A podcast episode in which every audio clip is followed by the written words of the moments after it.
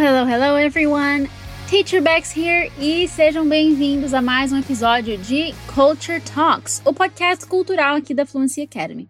Hoje o nosso papo vai ser bem musical e a gente vai entender aí como alguns movimentos da música representam e descrevem muito bem a cultura do lugar onde surgiram. E isso se reflete até hoje, né? Da mesma forma que a Anitta tá levando o funk carioca mundo afora e honrando as suas raízes, muitos cantores também fizeram sua carreira toda atrelada a fortes influências do lugar onde viviam, transformando aquele momento e até aquela cidade na origem de grandes movimentos da música. So let's learn more about them, shall we? E prepare-se, pois você vai com certeza ouvir aqui uns nomes de bandas ou artistas que você já conhece. E vamos combinar que música é um assunto sensacional que, né, eu amo e acho que a maioria de quem tá ouvindo aí ama também. Mas antes eu queria lembrar você que na descrição desse episódio você encontra a lista de espera para o nosso curso completo de inglês. Se inscreve lá rapidinho para você ser o primeiro a saber quando as matrículas abrirem. E vamos para o primeiro que é o Britpop ou Britpop. Apesar de alguns movimentos, como o rock, serem universais, outros surgem com braços muito mais específicos e regionais. Foi o que aconteceu no início da década de 90 na Inglaterra, quando surgiu o chamado Britpop, que era abreviação de British Popular Music, ou música popular britânica. O ritmo era um rock suave, muito inspirado por alguns dos grandes nomes do rock britânico, como Beatles, Led Zeppelin, Pink Floyd. No entanto, esse movimento enfatizava o chamado britanismo, ou Britishness, que seria esse senso de identidade britânica, que é bem forte, diga-se de passagem. A estética visual e musical da banda, dos clipes, dos álbuns e de toda a divulgação era bem londrina, né? Contendo aí todo tipo de cor, vibe ou elemento que remetesse a Londres. Os principais nomes do Britpop foram Oasis, Blur, Suede, Pulp e The Verve. E vamos pro blues.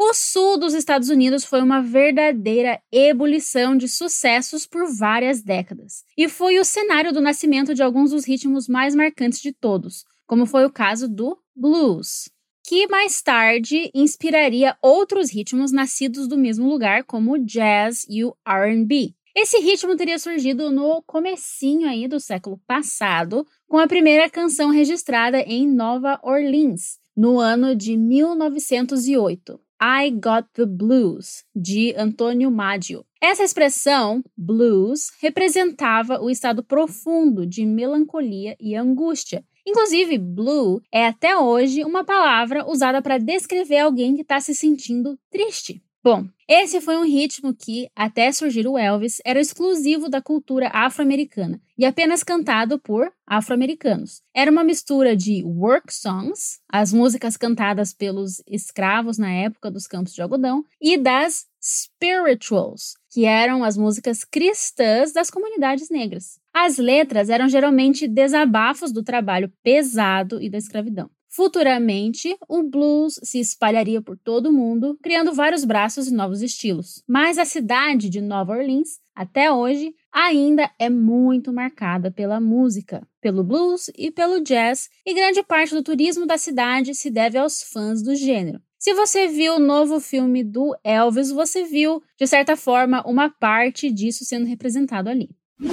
Bora agora pro rock psicodélico. O psychedelic rock, ou rock psicodélico, surgiu nos Estados Unidos no meio dos anos 60 e foi muito influenciado pelos movimentos hippies contra a Guerra do Vietnã. Foi uma época de contracultura e muita experimentação, que você já deve ter visto aí sendo representado em muita série e filme. E ali foram introduzidos vários instrumentos eletrônicos no rock, como sintetizadores, teclados, baterias eletrônicas e etc. Os principais nomes desse movimento, que transcendeu os Estados Unidos e moveu várias partes do mundo em novas canções pregando o amor em resposta às guerras, foram os icônicos Jimi Hendrix, Pink Floyd, Janis Joplin, The Doors e até os Beatles aí em seus anos finais. É até difícil não amar, né? Apesar da sua banda pioneira ter surgido no Texas, o ponto alto desse movimento e onde sua repercussão foi maior foi no estado de Nova York. Além das músicas, muitos videoclipes também dessa época acabaram ficando famosos, como Lucy in the Sky with Diamonds, dos Beatles.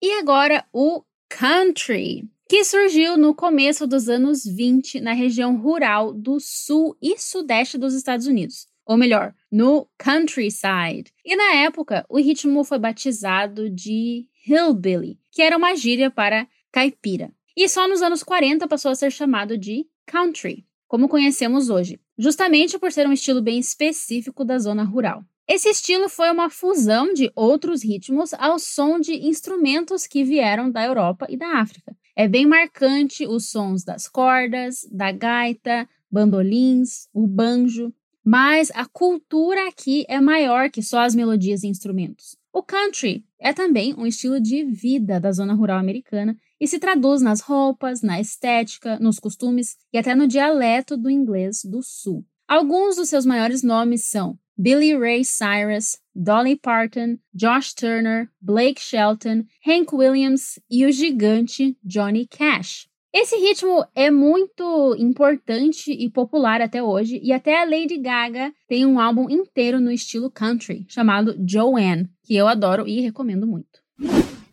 E o nosso último estilo de hoje é o grunge. Esse é um estilo que eu gosto bastante. E ele foi bem marcante nos anos finais da década de 80 e, diferente dos outros, esse se manteve bem fiel à sua cidade de origem, os arredores de Seattle, em Washington. Foi um braço bem específico do rock alternativo, inspirado pelo heavy metal, punk e indie rock. As letras falam principalmente sobre angústia, sarcasmo, críticas à sociedade, traumas psicológicos e um desejo de liberdade. Eles popularizaram o estilo desleixado, com roupas rasgadas e cabelos bagunçados. Seus principais representantes foram o Nirvana, Alice in Chains, Pearl Jam e Soundgarden.